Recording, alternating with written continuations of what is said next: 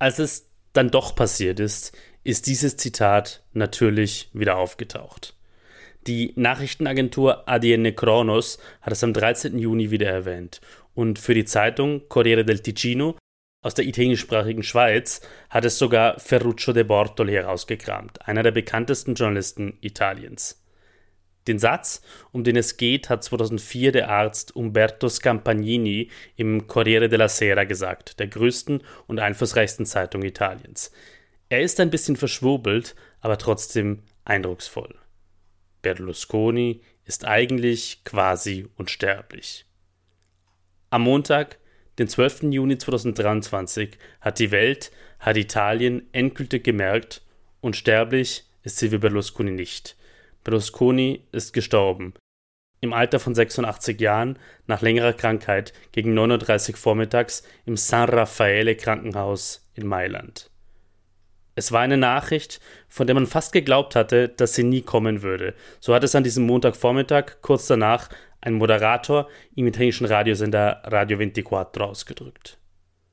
Silvio Berlusconi war der einflussreichste Politiker Italiens der vergangenen 30 Jahre. Er war so lange Ministerpräsident wie kein zweiter Mensch seit Gründung der italienischen Republik. Aber Berlusconis Macht ging noch viel weiter. Noch vor seiner politischen Karriere war Silvio Berlusconi der Mann gewesen, der die italienische Medienwelt umgekrempelt und die Alltagskultur im Land stark beeinflusst hatte.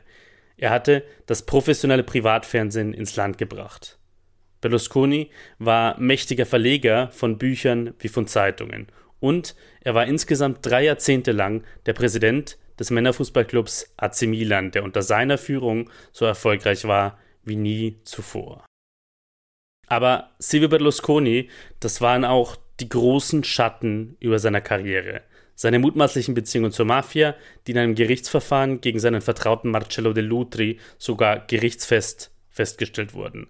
Da waren seine ständigen Attacken gegen die unabhängige Justiz, gegen kritische Journalistinnen und Journalisten, seine oft sexistischen und manchmal rassistisch angehauchten Aussagen die mutmaßlichen Sexpartys unter seiner Beteiligung, sein ruinöser letzter Abgang als Regierungschef im Jahr 2011, als Italien am Rand der Zahlungsunfähigkeit stand und auf dem Tiefpunkt der internationalen Glaubwürdigkeit angekommen war. Wer zwischen 1994 und mindestens bis 2015 in Italien gelebt und sich dort auch nur halbwegs für Politik interessiert hat, für die oder den war die entscheidende und meistens die erste Frage diese. Bist du Berlusconiano oder Anti-Berlusconiano? Für Berlusconi oder gegen Berlusconi? Einen Weg dazwischen, einen Kompromiss konnte es bei dieser Frage eigentlich nicht geben. Egal, was Silvio Berlusconi eigentlich niemanden. Ich möchte in dieser Folge die Geschichte davon erzählen, wie Silvio Berlusconi Italien verändert hat und ein bisschen auch Europa und die Welt. Wie groß der Einfluss dieses Mannes war, der am 12. Juni 2023 die Bühne verlassen hat, merkt man auch daran, dass er der Namensgeber für ein unübersetzbares italienisches Wort ist. Berlusconismo. Herzlich willkommen zu Kurz gesagt Italien, dem Podcast, in dem ich Folge für Folge ein Stück Italien erkläre. Immer mit einem anderen unübersetzbaren Wort. Mein Name ist Sebastian Heinrich. Ich bin politischer Journalist und mein Leben ist eng verwoben mit Italien. Und das ist die zwölfte Folge von Kurz gesagt Italien. Berlusconismo, wie Silvio Berlusconi Italien verändert hat.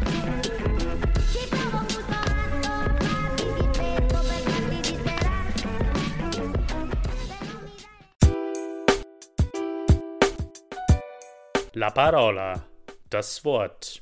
Im italienischen Wörterbuch Treccani steht eine relativ knappe Definition und die lautet Berlusconismo, Singular Maskulinum, die Denkweise und das soziale und alltagskulturelle Phänomen, das von Silvio Berlusconi und der von ihm gegründeten politischen Bewegung ausgelöst wurde. Die von Silvio Berlusconi vertretene liberale Auffassung von Wirtschaft, Markt und Politik. Der Berlusconismo ist also eine unübersetzbar italienische politische und gesellschaftliche Erscheinung, so wie viele italienische Wörter, die auf ismo enden. Und der Berlusconismo ist einer der Fälle, in denen eine solche Erscheinung den Namen eines Menschen trägt, so wie Marxismus, Leninismus, Peronismus oder Maoismus. Wenn ein Phänomen den Namen einer Person trägt, dann heißt das, dass es eng mit diesem einen Menschen, dieser einen Figur zusammenhängt. Laut Treccani ist Berlusconismo eine unübersetzbar italienische Erscheinung, die aus zwei Bestandteilen besteht. Erstens einer Denkweise und einer liberalen Auffassung von Wirtschaft, Markt und Politik, hinter der eine politische Bewegung steht. Und zweitens ein soziales und alltagskulturelles Phänomen, das über Jahrzehnte auf Italien eingewirkt hat und von dem vermutlich kein einziger Mensch, der seit Anfang der 1980er Jahre in Italien gelebt hat, nicht in irgendeiner Weise betroffen war. Ohne diese Geschichte hinter dem unübersetzbaren italienischen Wort Berlusconismo, diese Denkweise und dieses soziale, alltagskulturelle Phänomen zu kennen, ist es vermutlich unmöglich zu verstehen, wie Italien in den vergangenen vier Jahrzehnten zu dem geworden ist, was es heute ist. Und diese Geschichte des Berlusconismo erzähle ich in dieser Episode. La storia dietro la parola. Die Geschichte hinter dem Wort. Man kann wirklich nur schwer überschätzen, wie bedeutend Silvio Berlusconi für Italien war. Das hat sich auch am Morgen nach seinem Tod gezeigt. Am Dienstag, den 13. Juni 2023, beim Durchblättern der reichweitenstärksten italienischen Zeitungen. 34 Seiten über Berlusconis Tod im Corriere della Sera, plus drei Seiten mit Todesanzeigen, die Menschen in Gedenken an Berlusconi geschaltet haben.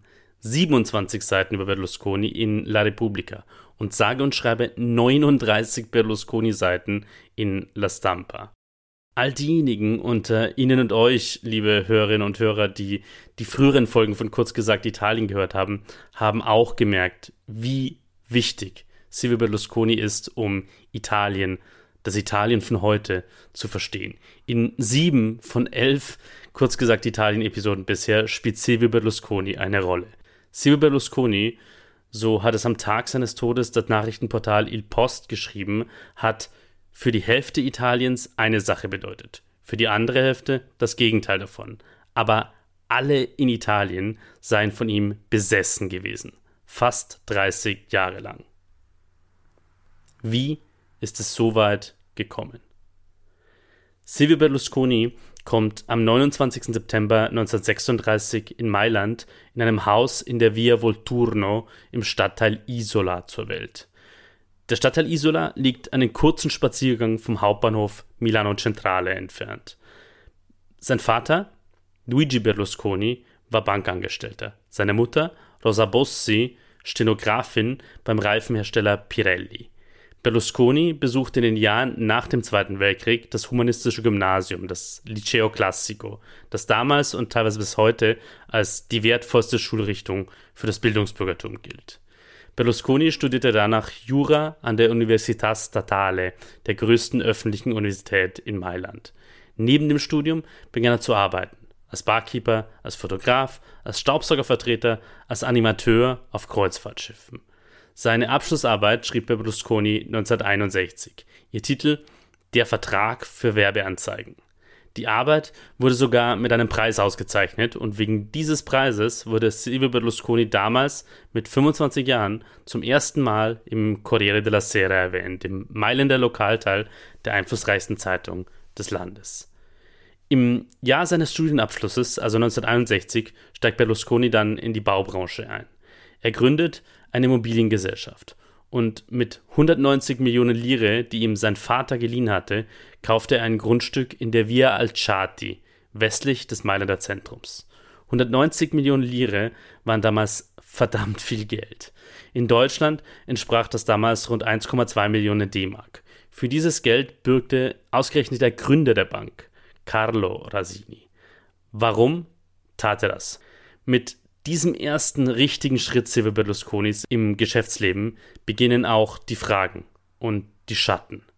Denn diese eine Frage wird zu Silvio Berlusconi immer wieder gestellt werden in den Jahrzehnten danach. Wie ist er eigentlich zu Beginn seiner Karriere zu so viel Geld gekommen? Das, was man heute zu dieser Frage weiß, hat der Journalist Udo Gümpel in seinem Nachruf auf Berlusconi zusammengefasst. Udo Gümpel lebt und arbeitet seit 1984 zwischen Hamburg und Rom. Seit Jahrzehnten ist er Italien-Korrespondent für mehrere Medien. Er hat die Jahre des Berlusconismo beruflich intensiv verfolgt. In seinem Text für das Nachrichtenportal ntv.de schreibt Udo Gümpel über dieses erste Rätsel in der Karriere Silvio Berlusconis. Zitat Anfang. Schnell zirkulierte der Verdacht, dass Berlusconi das Geld für diese Bauprojekte von der Mafia erhalten hatte. Einige abtrünnige Mafiosi berichteten dies, aber konkrete Beweise dafür gibt es nicht. Die Spur des Geldes führt auch weniger zur Mafia als vielmehr in den Vatikan. Denn belegt ist, dass Berlusconi durchgängig von der Bank Carasini finanziert wurde, bei der sein Vater Prokurist war. Diese Bank erhielt dann großzügige Finanzierungen von drei Liechtensteiner Briefkastenfirmen, die von einem bekannten Finanztreuhänder, Herbert Battliner, geleitet wurden. Und dieser Battliner war Vorsitzender der Stiftung der Akademie der Sozialwissenschaften des Vatikans, der über anonyme Briefkastenfirmen sein Vermögen sicher anzulegen versuchte. Berlusconi trat zudem in den ersten Jahren auch nicht selbst als Eigentümer in Erscheinung.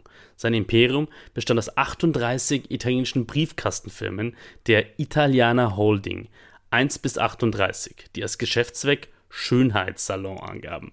Warum dieses Versteckspiel? Ein wichtiger Grund für Berlusconi und viele andere reiche Norditaliener war die Angst vor Entführungen. Auf keinen Fall wollte man als reich erscheinen. Das Geschäftsmodell der kalabrischen Mafia, der Ndrangheta und ihrer sizilianischen Schwesterorganisation Cosa Nostra bestand damals ganz wesentlich daraus, die Kinder reicher Mailänder gegen hohe Lösegeldforderungen zu entführen. Vor einigen Jahren erzählte der Boss eines dieser Entführungskommandos, Gaspare Mutolo, im NTV-Interview, wir hatten bereits eine Deckwohnung in Milano Due gemietet und wollten die Kinder entführen. Wir waren bereit zum Zugriff, als ich die Kinder plötzlich aus Berlusconis Villa kommen sehe, in Begleitung einer mir bekannten Person. Und wer war das? Vittorio Mangano, ein Boss der Cosa Nostra. Mutolos Kommando fragte sofort in Palermo nach, dort hieß es nur Abbruch, alle zurück nach Sizilien. Heute wissen wir, dass es der enge Freund Marcello de Lutri war, der in Palermo um Schutz für Berlusconi gebeten hatte. Und welcher Schutz ist besser gegen Mafia-Entführungen, als einen Mafia-Boss zu Hause zu haben? Offiziell war Mangano nur der Stallwärter in Berlusconis Villa. Loyal war er in jedem Fall. Zeit seines Lebens hielt er den Mund. Im Jahr 2000 starb er als verurteilter Mörder im Gefängnis. Ob die Mafia tatsächlich in die zahllosen Briefkastenfirmen Berlusconis in Bar eingezahlt hat, konnte nie nachgewiesen werden. Zitat Ende. Mit dem großzügigen Startkapital beginnt jedenfalls Berlusconis Aufstieg. Anfang der 1970er Jahre wird Berlusconi zu einem richtig großen Bauunternehmer. Und dann entsteht auch der Wohnkomplex Milano Due, der in dem Text von Udo Gümpel erwähnt worden war. Berlusconi lässt nämlich zwei Modellstädte am Rand von Mailand bauen. Die erste in Brugherio in der Nähe von Monza, die zweite eben unter dem Namen Milano Due in der Nähe von Segrate, östlich von Mailand. 1977 verleiht Berlusconi, der damalige Staatspräsident Italiens Giovanni Leone, für seine Tätigkeit als Bauunternehmer den Ehrentitel Cavaliere del Lavoro, sinngemäß Ritter der Arbeit. Für viele Medien und viele seiner Bewunderer bleibt Silvio Berlusconi bis zu seinem Tod der Cavaliere. Mitte der 1970er Jahre dann beginnt die zweite Karriere Berlusconis, die ihn im ganzen Land bekannt machen wird. Berlusconi wird zum Medienunternehmer. Silvio Berlusconi kauft als erstes 1976 den Fernsehsender Telemilano, einen lokalen Kabelsender, der erst nur in der Gegend sendet, in der sich die von Berlusconi geplante Siedlung Milano Due befindet. In nur wenigen Jahren aber verwandelt Berlusconi diesen kleinen Lokalsender mit einem Trick zur Basis für ein italienweites Netzwerk. Obwohl Ende der 1970er Jahre in Italien nur lokale Privatsender erlaubt sind, aber eben keine landesweiten. Dieser Trick Berlusconis ist unter dem Namen Pizzone in die italienische Geschichte eingegangen. Und er geht so. Telemilano nimmt mehrere Programme, inklusive der Werbespots, die in den Pausen gesendet werden, auf Videokassetten auf. Diese Kassetten verschickt der Sender dann an Dutzende private Lokalsender in ganz Italien. Und diese Lokalsender übertragen die Kassette alle zur gleichen Zeit. Daraus folgt, diese Sendungen können zeitgleich überall in Italien gesehen werden und Berlusconi kann für die Werbung, die er in den Sendungen verkauft, viel, viel mehr Geld verlangen. Berlusconi gelingt es dann bald, immer berühmtere Gesichter für Telemilano zu gewinnen. Er holt Stars des italienischen Fernsehens zu seinem Sender, unter anderem Mike Bongiorno, der als Quizmaster seit Mitte der 1950er Jahre enorm populär in Italien geworden war. Und so hört sich Telemilano 1978 an, in einer Sendung, in der erst Mike Bongiorno zu hören ist, der berühmte Quizmaster. A tutti quelli che ci seguono in questo momento da casa in televisione e tutti i nostri invitati che sono intervenuti così gentilmente alla nostra inaugurazione, venisse qui per prendere la parola l'editore, si chiama così, l'editore della nostra televisione di Telemilano, che tutti voi sapete è Silvio Berlusconi, che tra l'altro è l'artefice di questo meraviglioso centro di Milano 2. Dann ist Silvio Berlusconi selbst. Non è stato facile, non è facile, credetemi, fare una televisione, perché in Italia non esiste alcun know-how per una televisione privata, non esistono i tecnici e quindi noi stiamo formando dei giovani che a poco a poco diventano dei professionisti.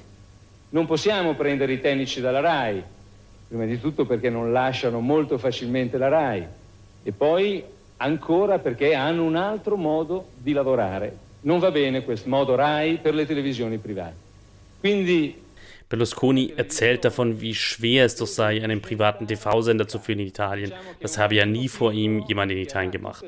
Und er könne auch kaum Leute von der Reihe holen, weil viele erstens nicht weg von der Reihe wollen und weil er außerdem ganz anders Fernsehen machen wolle als bei der Reihe. Tel Milano, das sei wie ein Kind für ihn, sagt Berlusconi dann. Das Kind wächst schnell. 1978 gründet Berlusconi die Holdinggesellschaft Fininvest, mit der er alle seine Geschäftsaktivitäten verwaltet. 1979 gründet er Publitalia, den Werbevermarkter seiner Fernsehsender. Als seine Sendungen dank dem Pizzone-Trick dann endgültig in ganz Italien zu sehen sind, wird aus Telemilano 1980 der landesweite Sender Canale 5. Berlusconi kauft in den folgenden Jahren dann noch zwei Sender dazu, Italia Uno und Rete 4. Rete 4, Canale 5, Italia 1, das wird in den Jahrzehnten danach der mit Abstand einflussreichste Teil des Medienimperiums von Silvio Berlusconi. In den Anfangsjahren des Berlusconi-Privatfernsehens taucht dann übrigens auch zum ersten Mal in italienischen Medien das unübersetzbare Wort dieser Folge auf. Berlusconismo. 1983 zum Beispiel in der Zeitung La Stampa in einem Artikel zu einem Fernsehprogramm von Regisseur Ugo Gregoretti, einer in der öffentlich-rechtlichen RAI übertragenen Theateraufführung. Gregoretti wird in der Rezension zu diesem Programm mit den Worten zitiert, er versuche mit diesem Werk einen, Zitat, Ausweg aus der Dominanz des Berlusconismo zu schaffen. Gregoretti meint den Stil des Privatfernsehens der Sender von Berlusconi. Denn dieser Stil ist schon in den 1980er Jahren vielen Intellektuellen in Italien ein Graus. Die Programme auf den Berlusconi-Sendern gelten als banal, als oberflächlich und in ihnen ist viel nackte weibliche Haut zu sehen. 1986 wird der Name Silvio Berlusconi auch im deutschen Wochenmagazin Der Spiegel zum ersten Mal erwähnt. Darin steht, Berlusconi werde, Zitat, in Italien wegen seiner populären Trivialprogramme Totengräber des italienischen Films genannt. Die Programme auf Rete 4, Canale 5 und Italia Uno, den Sendern Berlusconis, sind enorm populär. Berlusconi bekommt aber bald ein Problem. Denn richtig legal ist das System, mit dem seine Sender italienweit übertragen werden, nach wie vor nicht. Mehrere private Lokalsender klagen gegen die Sendeerlaubnis und 1984 werden die Frequenzen, auf denen die Sender laufen, in mehreren italienischen Regionen ausgeschaltet, darunter auch im Latium, wo die Hauptstadt Rom liegt. Aber an dieser Stelle kommt Berlusconi einer seiner mächtigen Freunde zu Hilfe. Genauer gesagt der mächtigste. Bettino Craxi, Parteichef der italienischen Sozialisten und damals Ministerpräsident Italiens. Craxi erlässt drei Gesetzesdekrete, die als Decreti Berlusconi bekannt werden und die Berlusconis Privatsender legalisieren, solange bis das italienische Fernsehsystem dann 1990 mit einem Parlamentsgesetz endgültig neu geregelt wird und Privatsender komplett erlaubt sind. Berlusconi kauft in diesen Jahren zudem das Verlagshaus Mondadori, die Zeitung Il Giornale und das Wochenmagazin Panorama, das zu Mondadori gehört. Silvio Berlusconi wird zu einem Medienmogul.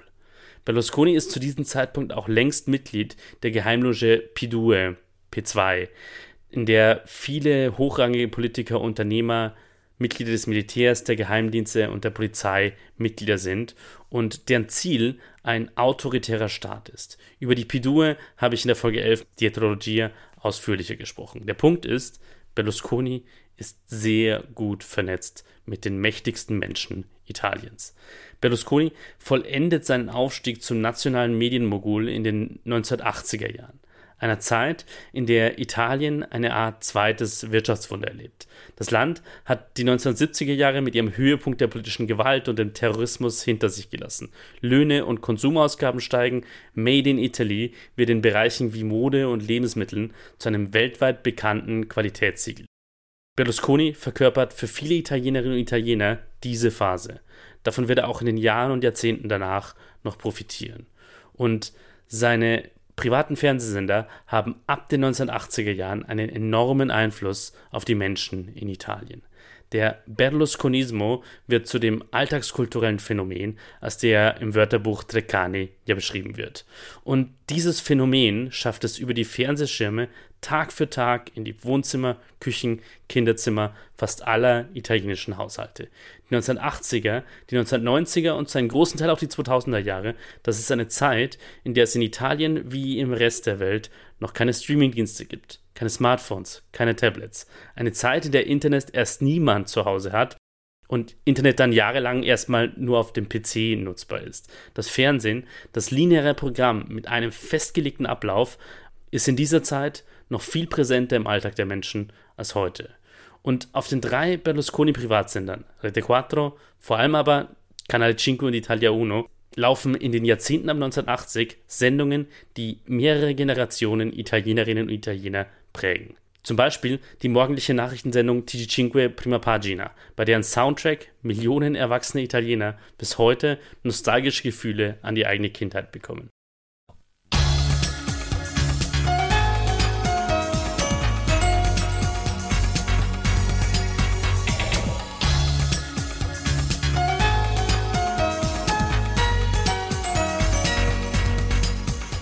Oder die Programmankündigungen im Sender Italia Uno, die in den 2000er Jahren immer von diesem Ruf begleitet werden. Menschen, die Italia Uno schreien und dazu irgendwelche Verrenkungen machen, das ist eine der ersten Memes der italienischen Online-Kultur in den 2000er Jahren. Oder die Reihe Bim Bum Bam, in der die italienischen Fassungen der Cartoons zu sehen waren, die auch in Italien die Kindheit mehrerer Generationen geprägt haben. Die Schlümpfe, die Ninja Turtles, die Ghostbusters. Bim, bum, bam,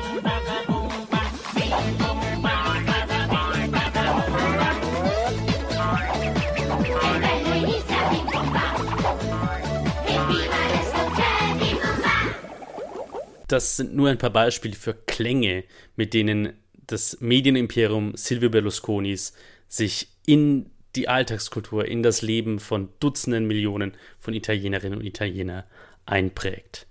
Dieser enorme Einfluss seiner privaten Fernsehsender wird Silvio Berlusconi dann bei seinem Weg in die Politik und während seiner Zeit als mächtiger Politiker sehr hilfreich sein.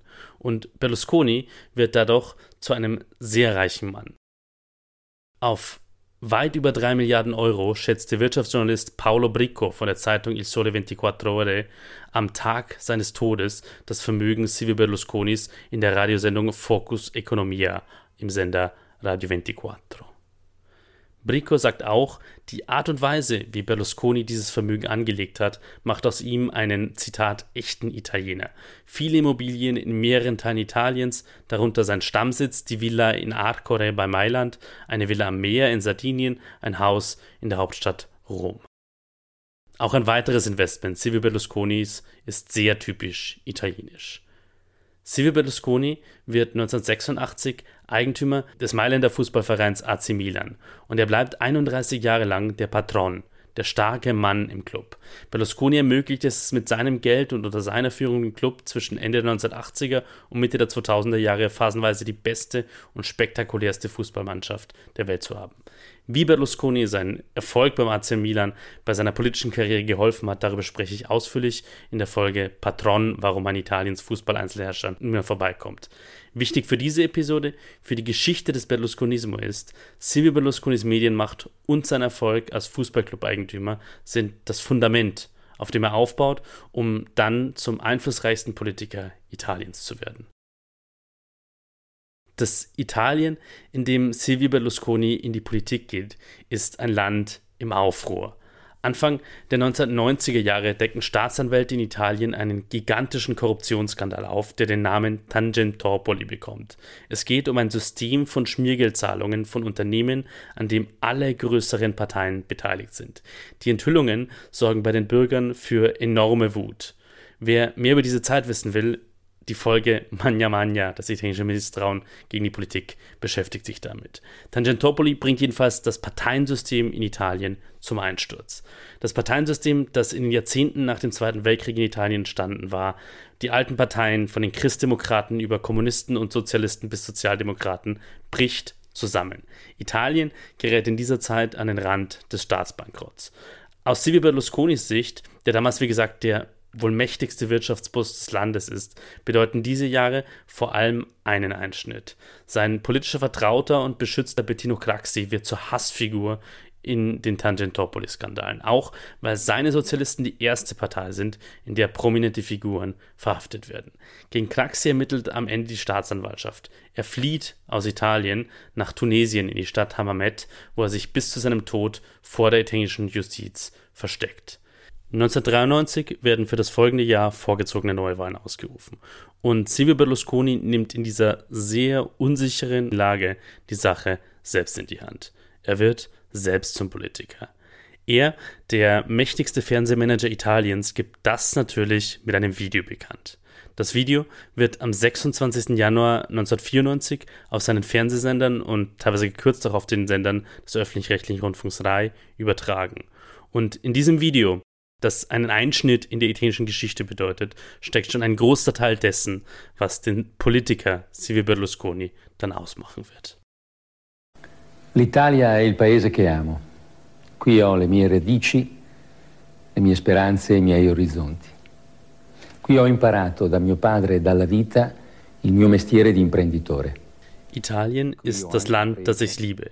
Hier habe ich meine Wurzeln, meine Hoffnungen, meine Visionen. Hier habe ich von meinem Vater und vom Leben den Beruf des Unternehmers gelernt. Hier habe ich meine Leidenschaft für die Freiheit gelernt. Ich habe mich entschieden, das Spielfeld zu betreten und mich in den Dienst der Allgemeinheit zu stellen, weil ich nicht in einem illiberalen Land leben möchte, das von unreifen Kräften und von Männern regiert wird, die untrennbar mit einer politisch und wirtschaftlich gescheiterten Vergangenheit verbunden sind. Um diese neue Lebensentscheidung treffen zu können, bin ich heute von allen Ämtern in der von mir gegründeten Unternehmensgruppe zurückgetreten. Ich verzichte also auf meine Rolle als Verleger und Unternehmer, um meine Erfahrung und mein ganzes Engagement in den Dienst eines Kampfes zu stellen, an den ich mit absoluter Überzeugung und mit größter Entschlossenheit glaube.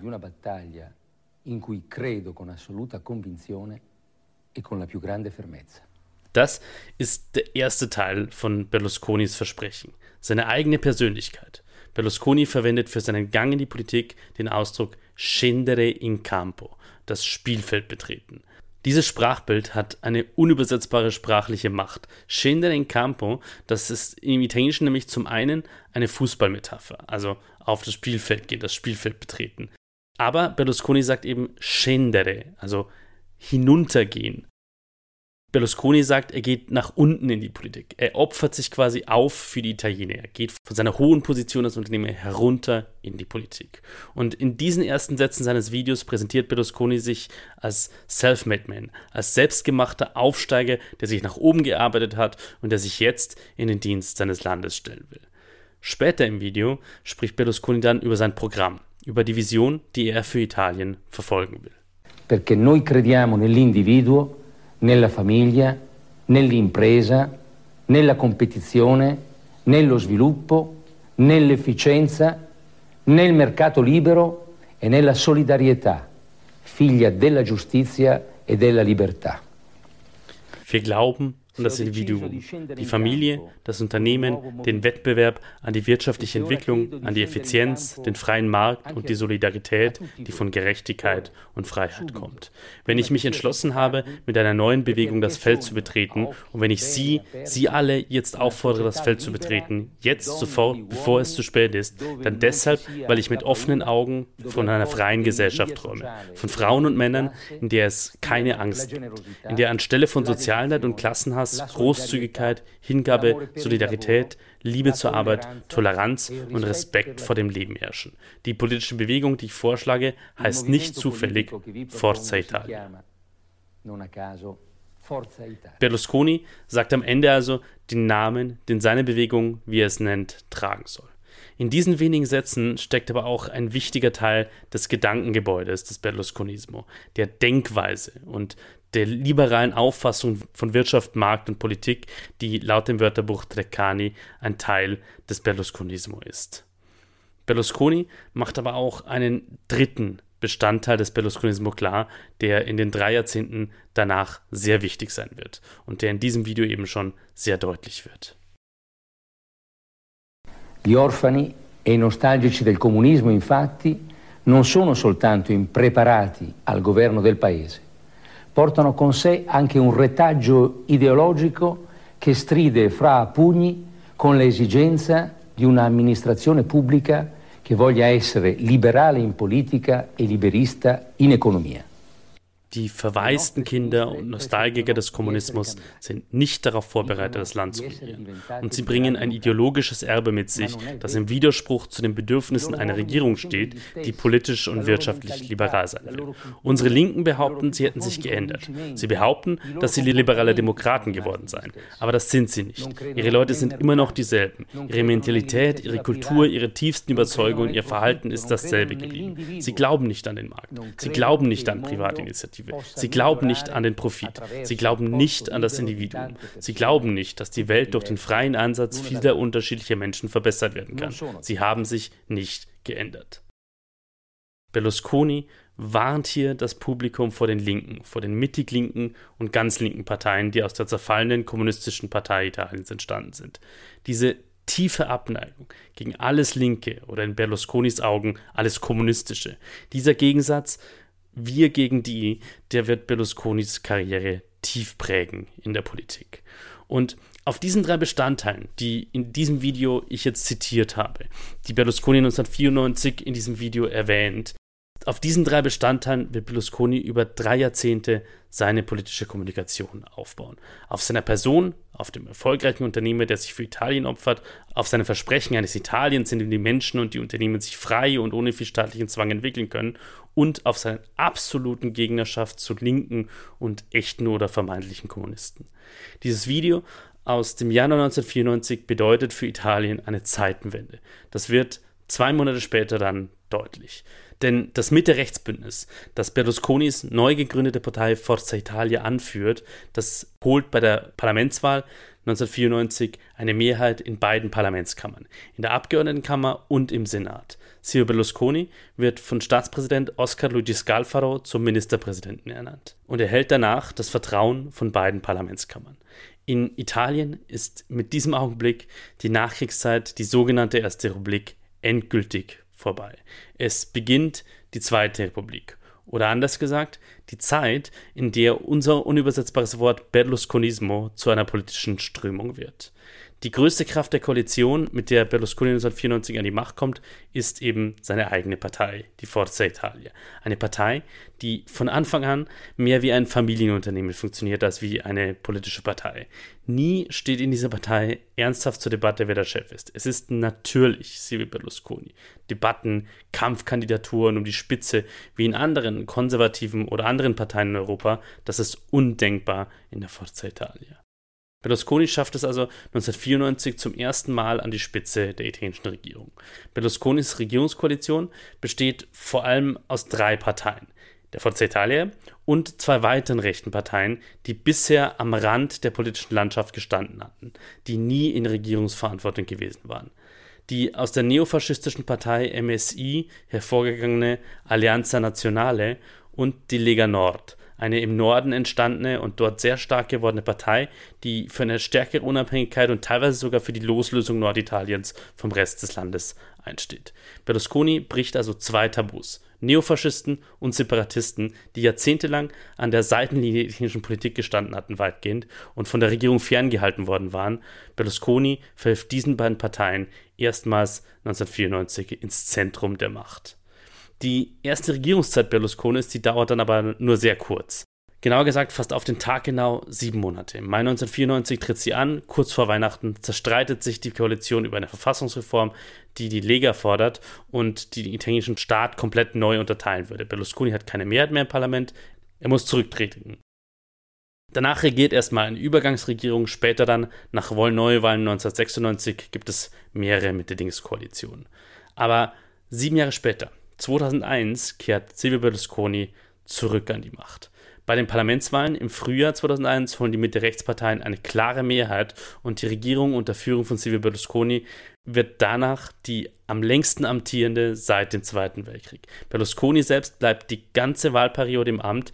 Das hat bis heute neben Berlusconi nur ein einziger weiterer Regierungschef geschafft, nämlich Alcide de Gaspari in den 1950er Jahren.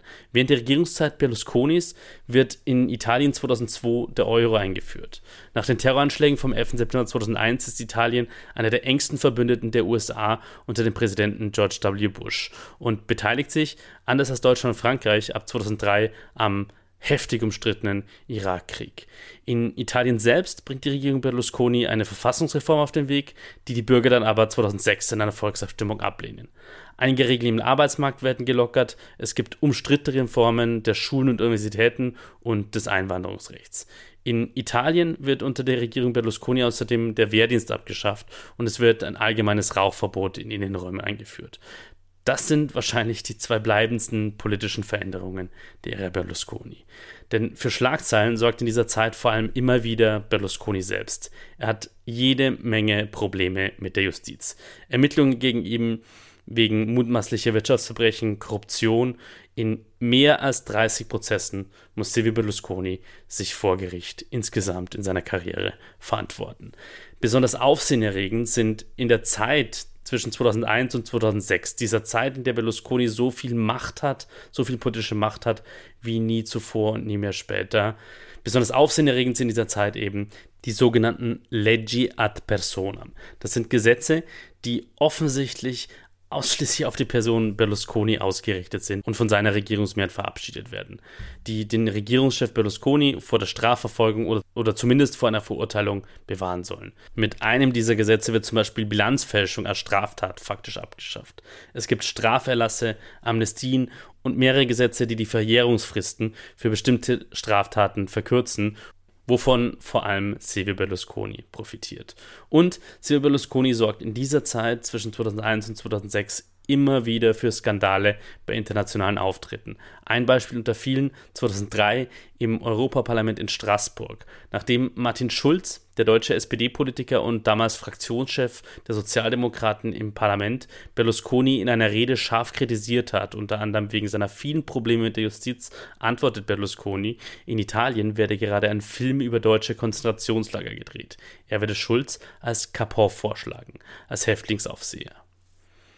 Gerade die Prozesse gegen Berlusconi, seine Legge ad personam und seine peinlichen internationalen Auftritte verschärfen die Spaltung in Gegner und Befürworter Berlusconis, die ich ja schon zu Beginn der Folge erwähnt habe.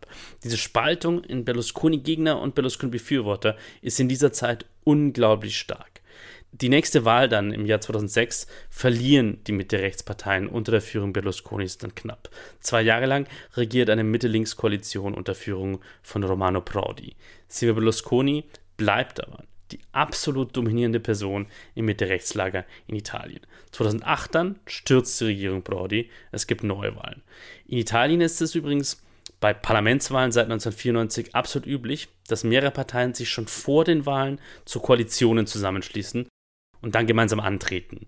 Und natürlich ist in der Koalition der Mitte-Rechtsparteien auch 2008 Silvio Berlusconi der Spitzenkandidat, die absolut dominierende Person. Diese Dominanz ist so stark, dass bei der Parlamentswahl 2008 sich der offizielle Wahlkampfsong der Mitte-Rechts-Koalition so anhört. Viva l'Italia, l'Italia che ha scelto di credere ancora in questo sogno. Presidente, siamo con te. Meno male che Silvio c'è. Die Wahl 2008 wird noch einmal ein großer Triumph Berlusconis. Erneut wird er Regierungschef. Wenige Monate später aber rutscht Italien, rutscht ganz Europa in krisenhafte Jahre. Die Immobilienkrise in den USA, dann die Schuldenfinanzierungskrise in Griechenland, in Spanien, Portugal und dann auch in Italien. Parallel dazu kommt Berlusconi wegen Sexpartys in die Schlagzeilen, die für ihn veranstaltet worden sein sollen. In italienischen Medien werden Auszüge aus abgehörten Telefonaten veröffentlicht, in denen jede Menge Details erzählt werden zu diesen sogenannten Bunga-Bunga-Festen. Berlusconi selbst soll angeblich diesen Ausdruck verwendet haben. 2011 dann spitzen sich die Probleme für Berlusconi und die Regierung Berlusconi zu. Italien droht der Staatsbankrott. Es besteht die Gefahr, dass das Land kein Geld mehr auf den Finanzmärkten bekommt und seine Ausgaben nicht mehr bezahlen kann. Renten, Gehälter und so weiter und so fort. Berlusconis internationales Ansehen ist auf dem absoluten Tiefpunkt. Im November 2011 dann tritt er schließlich zurück. Berlusconis politische Karriere scheint komplett am Ende zu sein. Aber das ist sie nicht. Zwei Jahre später, vor den Parlamentswahlen 2013, beweist er wieder mal sein Talent als Wahlkämpfer. Er holt in den Umfragen massiv auf. Für eine eigene Regierungsmehrheit reicht es dann bei den Wahlen nicht mehr. Aber Berlusconi bleibt auch im letzten Jahrzehnt seines Lebens auf der politischen Bühne. In der italienischen Rechten laufen ihm dann aber andere den Rang ab. Erst Matteo Salvini, der aus der separatistischen Nordenpartei Lega Nord die Lega macht, eine rechtsnationale gesamtitalienische Partei. Dazu kommt dann, dass neben dem Mitte-Rechts-Bündnis und den Mitte-Links-Parteien in den 2010er Jahren eine neu gegründete Partei entsteht, die bis 2018 auf mehr als 30 Prozent Zustimmung wächst. Die populistische Fünf-Sterne-Bewegung, die Ende der Nullerjahre zu einem großen Teil als Protestbewegung gegen den Berlusconismo entstanden ist. Fünf-Sterne-Bewegung und Lega regieren dann ab 2018 auch ein gutes Jahr miteinander. Das ist ein völlig neuartiges Regierungsbündnis. Also die Politik in Italien revolutioniert sich quasi nochmal. 2013 wird Berlusconi dann auch zum einzigen Mal in seiner Karriere rechtskräftig von einem Gericht verurteilt, wegen Steuerbetrugs. Er muss dafür zwar nicht ins Gefängnis, aber er bekommt eine mehrjährige Amtssperre. Trotzdem, Silvio Berlusconi der Politiker Silvio Berlusconi kommt noch einmal zurück. Seine Macht ist zwar inzwischen massiv geschrumpft, aber bei der Parlamentswahl 2022 trägt Silvio Berlusconis Forza Italia nochmal einen Teil zum ersten eindeutigen Sieg der italienischen Rechten seit 2008 bei. Und Berlusconi wird Juniorpartner in der Regierung unter der ultrarechten Regierungschefin Giorgia Meloni. Giorgia Meloni, auch das gehört zu Berlusconis Geschichte dazu, wurde 2008 erstmals unter Berlusconi Ministerin, damals für Jugend und Sport. Als Silvio Berlusconi dann am 12. Juni 2023 stirbt, nennt Giorgia Meloni ihn einen Kämpfer und einen der einflussreichsten Männer der italienischen Geschichte.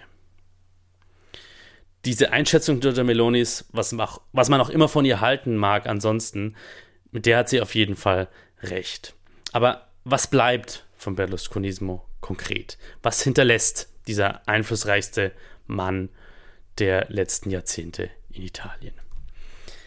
Politische Veränderungen hätte er jede Menge hinterlassen können. Berlusconi hatte für die Zeit seiner Regierung, vor allem in seiner zweiten Periode als Regierungschef zwischen 2001 und 2006, eine Machtfülle wie wohl kein zweiter demokratischer Regierungschef Italiens seit dem Zweiten Weltkrieg. Er hatte eine solide Regierungsmehrheit, er hatte treue Koalitionspartner. Er hätte also grundsätzlich die Macht gehabt, mit dem Berlusconismo Italien tatsächlich zu verändern.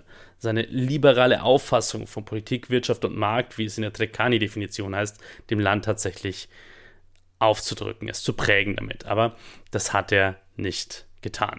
Für die liberale Neue Zürcher Zeitung aus der Schweiz hat Journalistin Merit Baumann nach Berlusconis Tod seine politische Bilanz so zusammengefasst. Zitat Anfang. Berlusconi hätte die Zeit gehabt, Italien tiefgreifend umzugestalten und zu modernisieren. Allerdings war das gar nie sein Bestreben.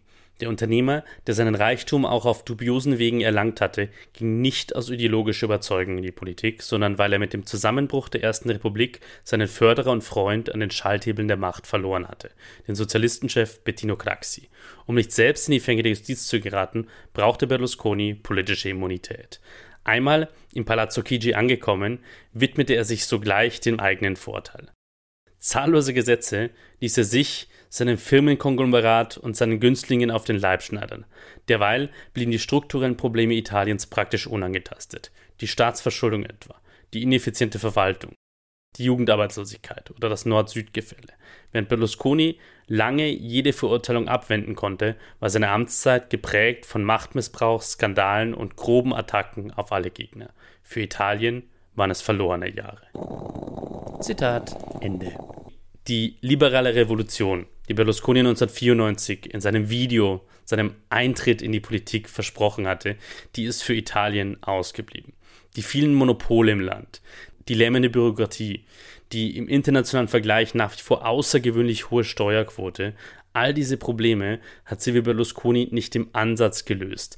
Die Reallöhne sind in Italien in Jahrzehnten seit Berlusconis Eintritt in die Politik gesunken. Und das ist nur in Italien passiert, in keinem anderen EU-Land. Was Berlusconi dagegen massiv verändert hat, ist die Art, wie Politik gemacht wird. Silvio Berlusconi hat den modernen Populismus nach Italien gebracht. Silvio Berlusconi war der Mensch, der Italien so stark gespalten hat wie kein zweiter, seit Italien 1948 eine demokratische Verfassung bekommen hatte. Berlusconi selbst hat diese Spaltung auch mit seinen eigenen Worten immer wieder befeuert. Wir ehrlichen Leute, die hart arbeiten, gegen die Kommunisten, die nur neidisch sind und hassen. Berlusconi sprach von der Wahl zwischen seiner Mitte-Rechts-Koalition und der Linken manchmal als Wahl des Guten gegen das Böse. Die Partei der Liebe gegen die Partei des Hasses, das hat er wirklich wörtlich so gesagt. Er sprach teils von Bürgerkriegsklima und von totalen Krieg, den ihm die Linke erklärt habe. In seinen knapp drei Jahrzehnten politischer Karriere hat Berlusconi auch immer wieder wichtige Säulen von Rechtsstaat und Demokratie in Italien attackiert. Die Justiz als von angeblichen Kommunisten durchsetzt, da Staatsanwälte immer wieder gegen ihn ermittelten. 2008 sagte Berlusconi sogar, bestimmte Richter seien ein Krebsgeschwür der Demokratie. Berlusconi hat kritische Medien attackiert, immer wieder. Den Höhepunkt im Umgang mit kritischen Journalisten erreichte er wahrscheinlich 2002. Wenn eine Auslandsreise nach Bulgarien gab Berlusconi, damals Regierungschef, eine Pressekonferenz, in der er den Journalisten Enzo Biagi und Michele Santoro und dem Komiker Daniele Lutazzi wegen kritischer Äußerungen gegen ihn einen verbrecherischen Gebrauch des öffentlich-rechtlichen Rundfunks, Zitat, vorwarf. Und er ergänzte, die neue Leitung des öffentlich-rechtlichen Rundfunks, der RAI, sollte so etwas künftig unterbinden. Und tatsächlich, wenig später wurden Biaggi, Santoro und Lutazzi aus der RAI rausgeschmissen. Berlusconi verharmloste immer wieder auch den Faschismus, also die Gewaltherrschaft unter dem Diktator Benito Mussolini zwischen 1922 und 1945. Ich habe darüber ausführlich in der Folge Louis gesprochen. Berlusconi war berüchtigt für sein Frauenbild, von der Frühzeit seiner Privatsender über sexistische Angriffe auf weibliche Oppositionspolitikerinnen bis zu seinen Bunga-Bunga-Partys, für der laut in Ermittlungen der Justiz regelrecht beliefert wurde mit Frauen, die ihm zu Diensten stehen sollten. Was hinterlässt Silvio Berlusconi mit diesem politischen Stil, den er geprägt hat in Italien? Ich habe das Maike Heber gefragt, die treue Hörerinnen und Hörer von Kurz gesagt Italien schon aus der dritten Episode mit dem Titel Papete kennen. Maike Heber ist Politikwissenschaftlerin und Italianistin. Derzeit ist sie tätig im Wissenschaftsmanagement an der Technischen Universität Dresden. Sie hat 2020 promoviert zur Entwicklung der italienischen Demokratie in den 25 Jahren davor, also in genau der Zeit, in der der Berlusconi und der Berlusconismo Italien verändert haben. Und Maike Heber sagt zum politischen Erbe Silvio Berlusconis, Silvio Berlusconis politisches Erbe besteht zuvorderst darin, dass sich mit ihm die Personifizierung von Politik rasant verbreitet hat, sodass Programme und Parteistrukturen eigentlich kaum mehr eine Rolle spielen und als versichtbar erscheinen. Er hat den liberalen Konservatismus und den Begriff der Freiheit praktisch jeden Inhalts beraubt. Sie waren für ihn nur schöne Etiketten, äh, mit denen er auf Werbetour gegangen ist, aber dahinter steckten eigentlich nur die Durchsetzung persönlicher Interessen und äh, Klientelpolitik. Das führt jetzt und auch schon in den letzten Jahren, in denen er an Macht verloren hatte, ähm, zu einem Vakuum im politischen Mitte-Rechts-Spektrum, das eine Leerstelle ist, die nun eben die RechtspopulistInnen und die RechtsextremistInnen der Lega und Fratelli d'Italia einnehmen, was sicherlich keine positive Entwicklung für Italien ist. Berlusconi hat sich stets als vermeintlich anti-elitär verkauft und letztlich nur die Enttäuschung in die Politik befördert, weil er stets vollmundige Versprechungen machte, die er aber nicht einhielt und keine Reform und keine Innovation wirklich angegangen ist. Stattdessen hat er die mediale Show perfektioniert und nicht zuletzt alle möglichen Grundwerte der konstitutionellen Demokratie beschädigt und das aus dem alleinigen Grund, selbst davon zu profitieren. Das gilt für die Diskreditierung der Justiz genauso wie die des politischen Gegners, aber eben auch für die Instrumentalisierung der verfassungsrechtlichen Ordnung als Gegenstand für politische Kuhhandel. Und zum Schluss war es auch Silvio Berlusconi, der den Antifaschismus als Grundlage der italienischen Republik in Frage gestellt hat und die Postfaschistin wieder salonfähig gemacht hat. Es war auch kein Zufall, dass nach Silvio Berlusconis Tod die wärmsten Worte ausländischer Staatsmänner, die vom ungarischen Regierungschef Viktor Orban waren, der ihn großen Kämpfer nannte, und vom russischen Präsidenten Wladimir Putin, mit dem Berlusconi seit Jahren eng befreundet war. Berlusconi verteidigte Putin auch nach der groß angelegten russischen Invasion der Ukraine und Putin nannte ihn nach seinem Tod einen echten Freund. Berlusconi gilt auch als Vorbild für Donald Trump, der gut zwei Jahrzehnte nach Berlusconis Eintritt in die Politik 2016 zum US-Präsidenten wurde. Before Trump, there was Berlusconi. Vor Trump kam Berlusconi. So war dann auch die Überschrift über den Nachruf auf Berlusconi in den New York Times. Politologin und Italien-Expertin Maike Heber sagt zum Einfluss Silvio Berlusconis auf die Populisten in anderen Ländern, Rückblickend könnte man meinen, dass Silvio Berlusconi ein Role Model für ganz Europa und die westliche Welt gewesen ist, war er doch der erste erfolgreiche Populist nach dem Ende der Autokratien und Diktaturen des 20. Jahrhunderts, der in Regierungsverantwortung kam die mediale Inszenierung, die Fokussierung auf die Person statt auf die Inhalte und das fast schon systematische Lügen, all das wirkt in der heutigen politischen Welt schon als fast normal, leider. Schaut man etwa in die Trumpsche USA oder in das Brexit Großbritannien und auch die Infragestellung einer funktionierenden Gewaltenteilung und äh, der unabhängigen Justiz kommt heute an viel zu vielen Stellen wieder zum Vorschein, sei es in Polen, in Ungarn oder in Italien selbst. Vielleicht war also Italien äh, mit Silvio Berlusconi hier im negativen Sinn Avantgarde und er hat als einer der ersten verstanden, wie Politik in der heutigen neuen Medienwelt funktionieren kann, auch wenn seine Erben mit Social Media sicherlich besser umgehen können als er. Doch ich würde das doch einschränken, denn aus Europa hat man stets äh, auf Italien eher herabgeschaut diesbezüglich und insbesondere Silvio Berlusconi wurde eher belächelt und das Land darum bemitleidet, einen Ministerpräsidenten mit Bunga-Bunga-Skandalen zu haben und einer offensichtlichen Unfähigkeit für solide Staatsfinanzen zu sorgen. Insofern war der Einfluss wahrscheinlich eher ein indirekter oder um es auch anders zu fassen, hätten die europäischen Partnerländer Italien ernster genommen, hätten sie vielleicht etwas sorgfältiger in die Entwicklung äh, im eigenen Land geschaut. Warum aber war Silvio Berlusconi eigentlich so beliebt bei einem großen Teil der Italienerinnen und Italiener? Warum haben ihm die Wählerinnen und Wähler in Italien über zwei Jahrzehnte verteilt dreimal in Wahlen eine Mehrheit für seine Regierungskoalition gegeben? Es gibt eine These dazu, die der italienische Journalist und Literaturkritiker Mario Sinibaldi einen Tag nach dem Tod Berlusconis in seinem Podcast Timbuktu, den er für das Nachrichtenportal Il Post veröffentlicht, ausgeführt hat. Ma cosa ha intuito? Forse cosa sono gli italiani? Allora lo spiegherebbe bene lo storico eh, Giovanni eh, Orsina. Nessun leader politico di primo piano, capace di vincere le elezioni e salire alla guida del governo, aveva mai osato dire in maniera così aperta, esplicita, sfrontata, impudente che gli italiani vanno benissimo come sono. Der Historiker Giovanni Orsina kann das gut erklären. Er schreibt, kein führender Politiker, der in der Lage war, eine Wahl zu gewinnen und zum Regierungschef aufzusteigen, hatte es je gewagt, so offen, so explizit, so unverschämt zu sagen, dass die Italiener genau so in Ordnung sind, wie sie sind. Berlusconi war also nach dieser These, im Gegensatz zu vielen Politikern der Generation gerade vor ihm, derjenige, der Millionen Italienern zu verstehen gegeben hat, ihr seid okay so, ihr könnt so bleiben, all die Eigenschaften, über die sich andere Italienerinnen und Italiener aufregen und viele andere Menschen im Ausland auch. All diese Eigenschaften, das schwierige Verhältnis zu regeln, das Hängen an der Familie, an althergebrachten Traditionen, an alten Rollenbildern, dieser Katholizismus, der viel auf Rituale gibt und auf Oberfläche, aber an dem am Ende nicht so viel Moral dahinter steckt. All das ist okay. Ihr Berlusconi hat dieses Verhalten toleriert und den Menschen gesagt, ihr müsst euch nicht verändern. Das passt schon so. Und Berlusconi war mit dieser Strategie offensichtlich sehr erfolgreich. Bei dem Teil der Italiener, die ihn gewählt haben und der Italienerinnen. Der andere Teil hat ihn dafür verabscheut. Was diese Strategie in Italien hinterlässt, dazu hat Mario Sinibaldi in seinem Podcast Timbuktu dann noch ein sehr eindrückliches Fazit gefunden, wie ich finde.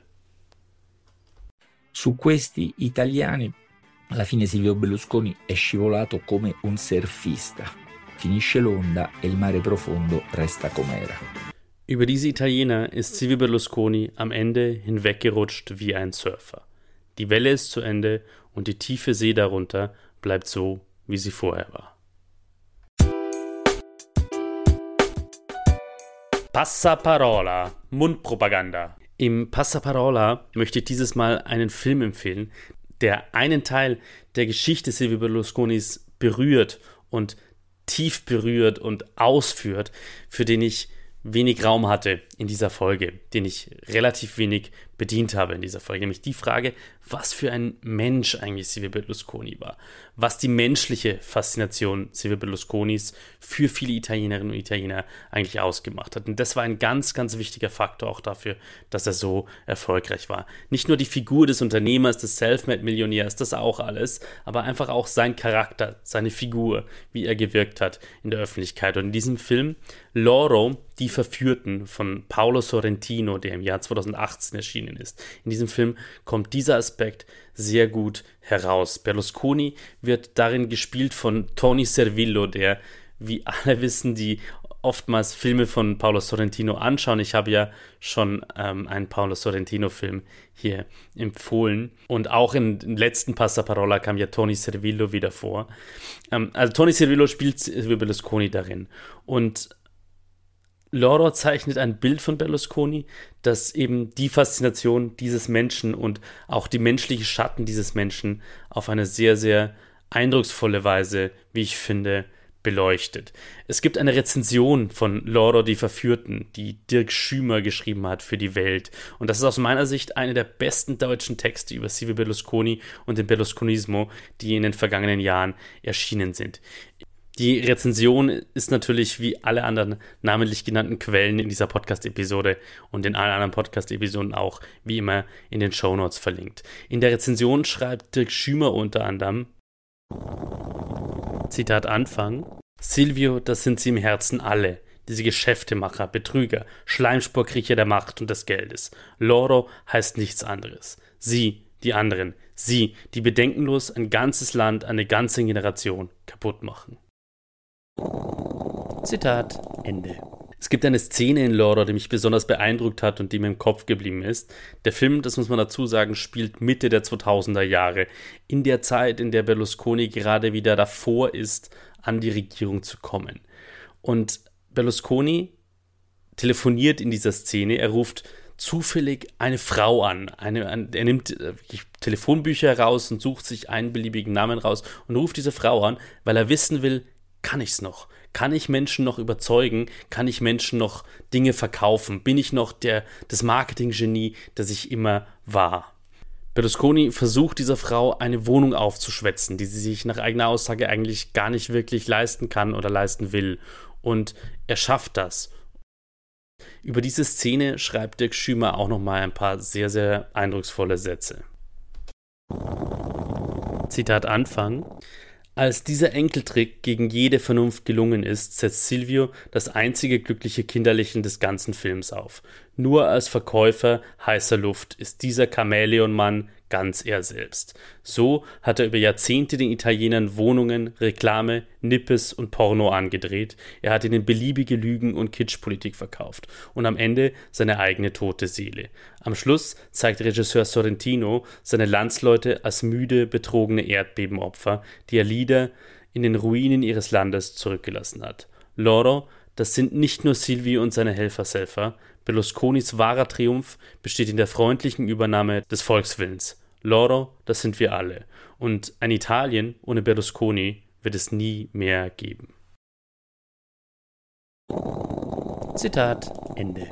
Ja, was für ein Satz. Ich habe in den Shownotes natürlich ganz am Anfang wie immer im Passaparola verlinkt, wo man den Film Loro sehen kann, auf welchen Streaming-Portalen. Der ist natürlich aber auch auf DVD erhältlich. Kurz gesagt Italien, den Podcast Kurz gesagt Italien gibt es überall dort, wo es Podcasts gibt, auf allen eingängigen Podcast-Plattformen. Kurzgesagtitalien.de, da findet ihr alle Feeds dazu. Kurz gesagt Italien findet ihr auf Twitter und finden Sie auf Twitter, Instagram und Facebook. Wer mir schreiben will, kann das über sebastian.kurzgesagtitalien.de machen. Wer sich für Kurzgesagt Italien interessiert und diesen Podcast gut findet, kann meinen kostenlosen Newsletter abonnieren über Steady und so informiert werden über jede neue Episode und über Neues über den Podcast. Infos darüber, was ich mit diesem Podcast vorhabe und was ich weiter plane. Newsletter.kurzgesagtitalien.de www.kurzgesagtitalien.de. Über diese Adresse kann man den kostenlosen Newsletter abonnieren.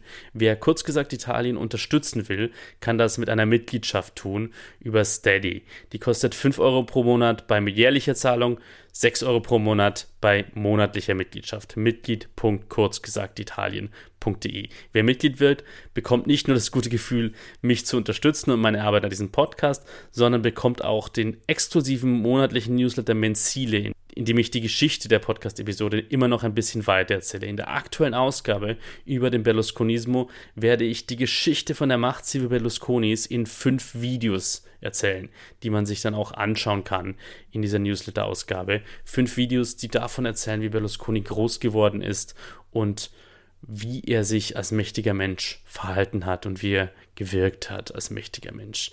Wer Mitglied bei kurz gesagt wird, kriegt außerdem Zugang zum monatlichen Treffen La Chiacchierata, einer Videoplauderei, zu der ich nur die kurz gesagt Italien-Mitglieder einlade, die ab allen Mitgliedern offen steht und bei der wir bisher immer viel Spaß gehabt haben, gerade in den letzten Monaten in den Runden war das wirklich immer extrem informativ und sehr, sehr angenehm. Das ist eine Runde, in der alle ihre Fragen stellen können dazu, was sie zur aktuellen Folge bewegt und zu Italien allgemein, was ihnen unter den Nägeln brennt.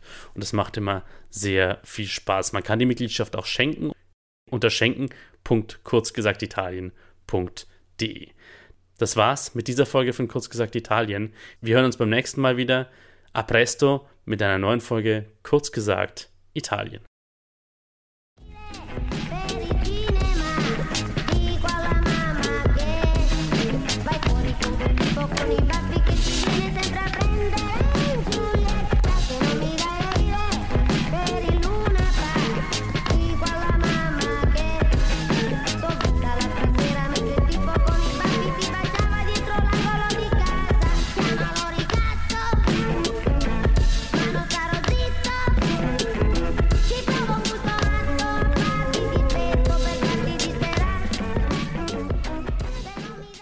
Das war eine Folge von Kurzgesagt Italien. Idee, Recherche und Produktion von Kurzgesagt Italien sind von mir, Sebastian Heinrich. Auf Twitter bin ich zu finden unter Bastiano Enrico. Die Titelmelodie ist der Track Italian Singing Hip Hop von Kalla mit einer Creative Commons Lizenz. Die Zwischenmelodien sind von Dominic Ward ebenfalls mit einer Creative Commons Lizenz. Die Originaldateien zu allen in dieser Folge verwendeten Audioquellen sind in den Show Notes verlinkt.